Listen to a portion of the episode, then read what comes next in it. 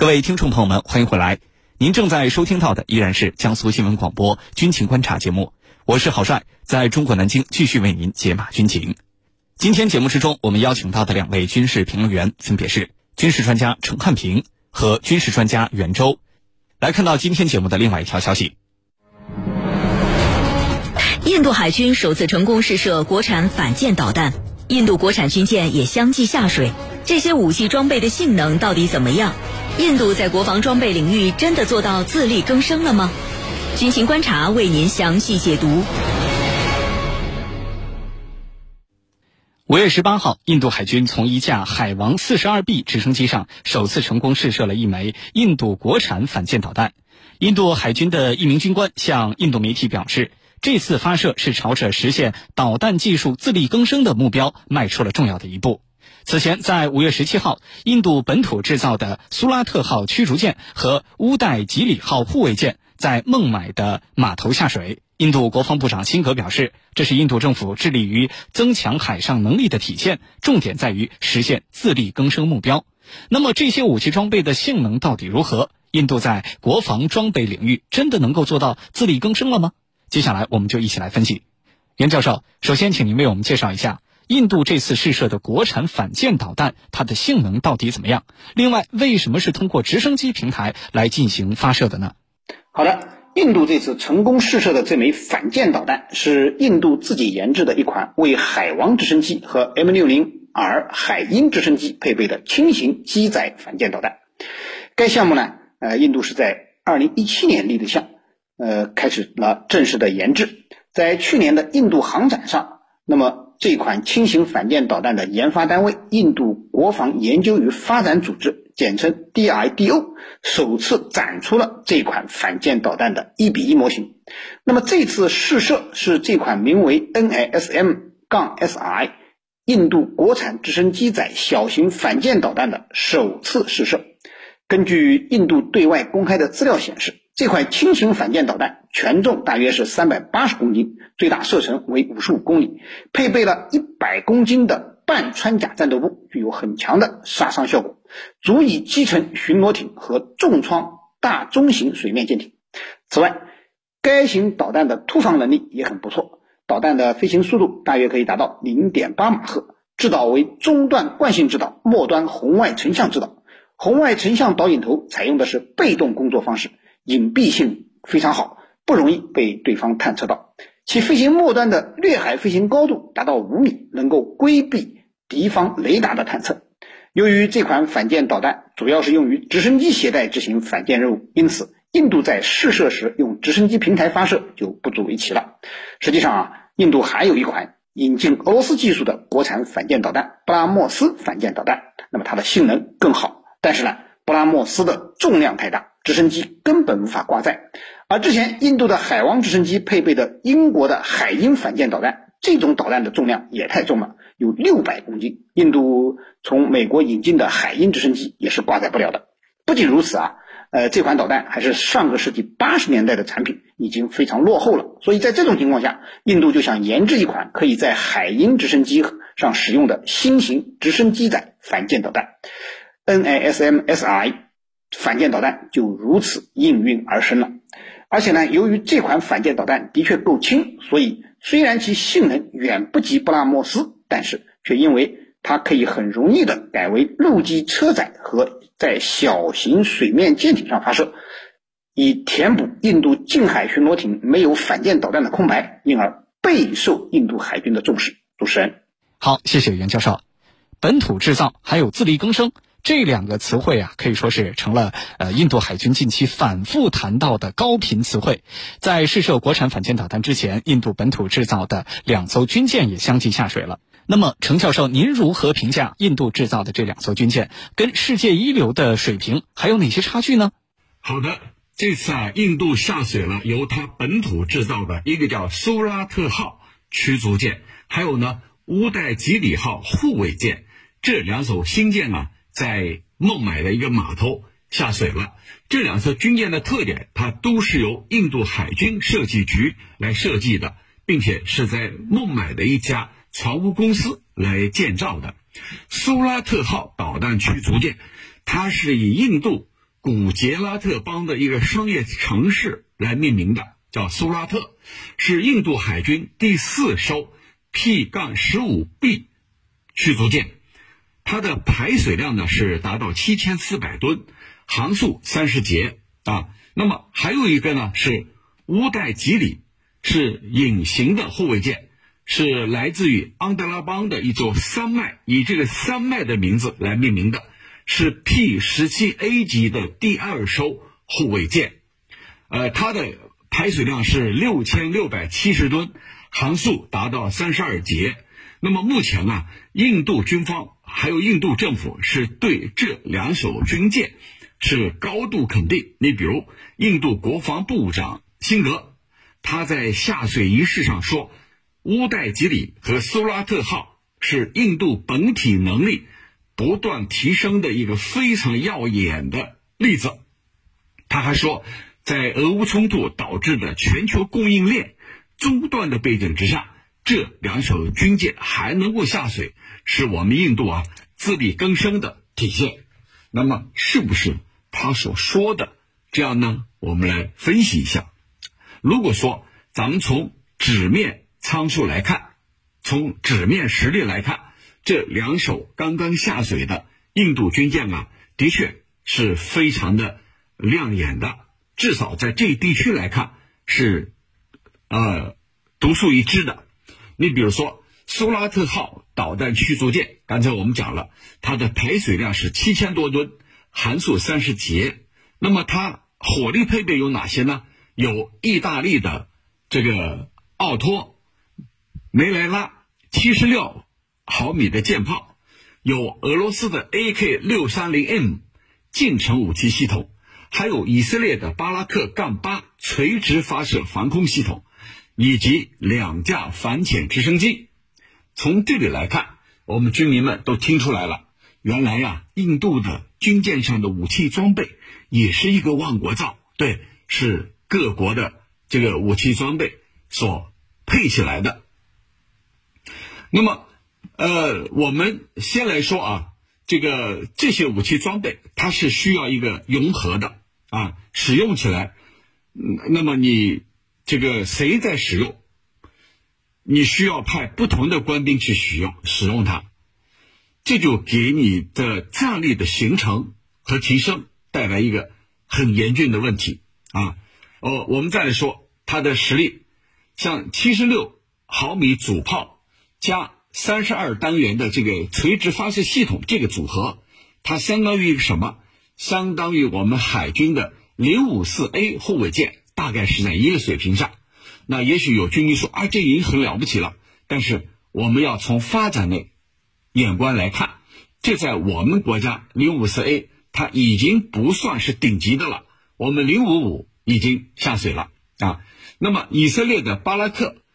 这个导弹系统在射程和拦截能力方面，它呢，呃，和我们的这个我们的海红旗十六防空导弹比，那还是有差距的。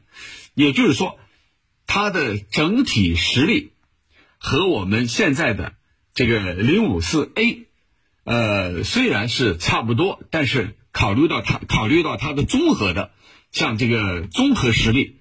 比如说，你所有这个武器装备配备配备的武器装备，你综合起来，你的战力的提升，你跟我们比还是有明显的这个弱点的，还是有明显的短板的。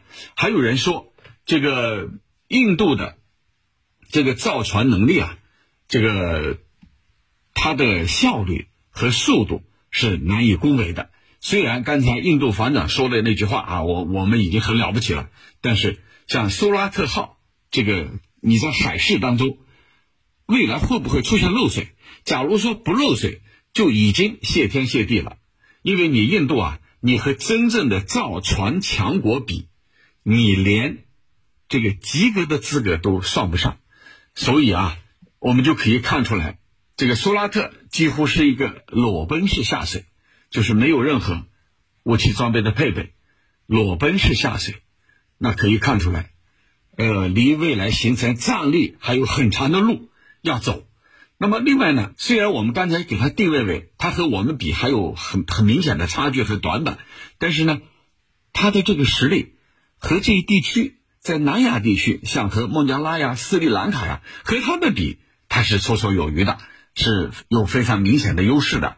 因此，我们说，呃，印度啊，两艘新下水的军舰，让他们可以自豪一阵子，主要是因为在这个地区，它还是独树一帜的。就这样。好，谢谢常教授。军迷时间，军仪时间。军情观察现重磅推出了全新互动单元“军迷时间”。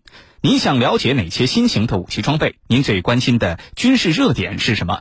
您对当前的国际局势有哪些自己的看法？请尽情留言提问，我们会邀请军事大 V 来为您答疑解惑。参与互动的方式非常简单，请关注江苏新闻广播的官方微信号。点击菜单栏的收听互动大蓝鲸 Live，然后在军情观察的话题帖当中给我们留言，或者是关注我的微博“天下第一好好好”，也可以向我留言提问。有军迷朋友给我们留言提问说，印度大力发展国产的武器装备，也不是一天两天的事儿了。呃，我们节目也一直在关注。那么到目前为止，这个进展到底怎么样？印度真的能够做到自力更生了吗？对于这个问题，袁教授您怎么看呢？好的，印度一直以来啊。都在大力发展国产武器，并企图实现武器装备的自力更生。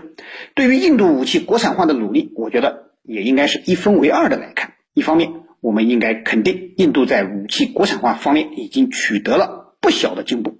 虽然说印度所谓的国产化武器国产化率并不太高，但是呢，并不能由此否认印度近些年来在武器装备国产化方面取得的成就。那么这些成就呢？我觉得主要体现在三个方面。第一呢，是国产武器的种类和数量在不断的增多。印度现在的国产武器啊，可以说已经涵盖了陆海空天各个领域。虽然说还远不能达到全部主战平台国产化，但是无论是坦克、火炮、导弹、飞机，还是军舰、潜艇，印度都有自己的国产武器平台。质量高低全且不论，至少印度实现了从无到有的突破，而且种类齐全，数量众多。第二呢是国产武器的性能也在不断的提升。总体而言，印度国产武器啊虽然不能说性能领先世界，但是数据上还是过得去的，至少一直在追踪世界先进水平。比如说，印度的烈火五弹道导弹射程已经超过了五千公里，印度人已经将之称为洲际导弹。还有印度自产的无畏式巡航导弹，采用了 GPS 指导方式，据说命中误差不超过十米，是印度国产的精确打击利器。第三呢，是国产武器装备的数量也在不断的增加。以前啊，由于印度国产武器质量问题严重，连印度军队自己都不愿意多装备，比如饱受诟病的阿琼坦克和光辉战机。现在，印度的这些装备啊，已经几经改造，质量可以说有所提升。印度军队呢，则在政府支持印度制造的政策下，加大了对国产武器的采购力度。虽然说进口武器仍然在印度军队中占据主流地位。不过，印度国产武器的比例这些年的确有所增加，这也表明了印度军队对国产武器的信心有所增强。当然，我们另一方面也要看到，印度国产武器仍然还存在许多问题，主要也有三个方面。第一呢，是核心技术受制于人。印度虽然能够生产各类武器平台，但是大多数核心技术还是得依靠西方国家或者是俄罗斯。比如说，布拉莫斯反舰导弹核心技术就是由俄罗斯提供的。加尔各答级驱逐舰动力系统是乌克兰提供的，电力系统则是丹麦提供的。此外，印度国产的防空导弹、阿琼坦克、光辉战机之类，几乎都是使用他国或者直接借用他国的技术。那么第二呢，是军工产业链不够完善。由于国家的工业体系不完善，制造能力不发达，印度并不具备完整的军工产业链。国产武器的零配件。绝大部分还是要依赖进口，因此绝大部分的国产武器国产化率其实不超过百分之五十。与其说啊印度的国产武器是印度制造，不如说是印度组装更为准确一些。第三呢是部分国产武器性能仍然堪忧。虽然说近些年来印度国产武器的性能有所进步，但是仍然还存在很多没有解决的问题，比如说重达七十吨的阿琼坦克重量过重。机动性差的问题，国产航母多次下水却始终无法形成战斗力的问题，光辉战机服役就落后、性能不足的问题，还有好不容易搞出来的无畏式巡航导弹只能以亚音速飞行，并且缺乏地形匹配制导技术，实战效果不佳的问题等等。这些问题的产生呢，究其根源都是印度军工科技不过硬造成的。所以说，印度要想真正意义上实现武器装备的自力更生，它要走的路还很长。主持人，好，谢谢袁教授的分析。我注意到，就在前段时间呢，有消息说，美国政府正在推动对印度的军事援助。那么，美国为什么要对印度进行军事援助？印度又会接受美国的这种军援军贸吗？对于这方面的问题，请程教授为我们分析一下。好的，那么美国呀。正在出台一个计划，美国在考虑用对外军事援助项目，英文缩写叫 FMN，FMF，这是对外军事援助的一个缩写，要把它呢要提升到五亿美元，把整个对印度军事援助纳入到这个一揽子计划里头，五亿美元。那么印度如果说，被落到实处的话，印度就是未来这个计划里头的最大的接收方之一。此前啊，以色列和埃及也曾经，呃，被列入的这个计划。那未来印度有可能成为这个计划的最大的受益方。根据这个计划，美国将向印度方面提供战斗机、舰艇，还有坦克。那么这是印度方面迫切所需要的。那为什么这个美国把这？一揽子军事援助的计划，这个提供给印度呢，而不是其他的盟友呢？况且印度还不是盟友，这里有几个原因。第一个，在拜登政府看来，印度是美国的全球安全领域长期长期伙伴计划的一个部分，印度这一部分绝对不能缺失。那么，为了让印度真正的融入到美日印澳四方体系里头。美国呀，需要不断的对印度进行拉拢。过几天，美日印澳要进行一个线下的四方首脑会议，在日本，拜登啊很快就要启程了。那么，为了拉拢印度，能让印度相信我美国呀是对你真正的好，所以美国拿出行动让印度心动，才能够换来印度的行动。这是第一个原因。第二个原因。我们以前也多次分析过，俄罗斯呢是印度的武器最大的提供方，就是过去啊，他们两家的军事合作上，印度购买了大量的俄罗斯的武器装备。那么美国他希望通过这个援助，能够逐步逐步减少印度对俄罗斯武器装备的依赖。啊，你以后不要用俄罗斯的了，我提供给你，我先呢是免费的，或者是。这个较低的开支啊，较低的这个收费，把武器装备提供给你啊，让你啊逐步逐步取消、减少对这个俄罗斯武器的依赖。这样的话，既可以切断你们之间的军事合作，也可以使你印度未来在俄罗斯的问题上保持一个和我保持一致。因为印度呢。呃，在联合国有关谴责俄罗斯问题的决议上，它是投弃权票的，而且对美国所煽动的对俄罗斯实施各种各样的制裁，印度是果断的说不的，因为印度要基于自身的国家利益来考虑。那么，美国认为如何去撬动呢？先从武器装备方面来开始，这是呃第二个原因。第三个原因就是要把印度纳入到全球化里头。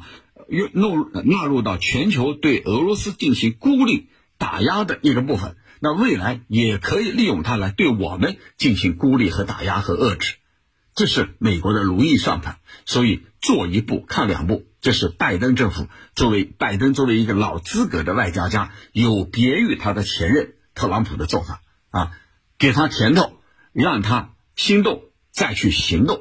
当然，印度是有自己的原则的。印度的原则就是不结盟，我不会和任何一个国家去结盟。这样的话，对印度来说才能实现它的国家利益最大化，也才能不违背印度的这个独立自主、不结盟的国家原则。主持人，好的，感谢我们两位军事评论员的精彩点评。以上就是本期军情观察的全部内容。我是郝帅，代表节目编辑卫青、赵晨，感谢您的锁定收听。我们明天节目再见。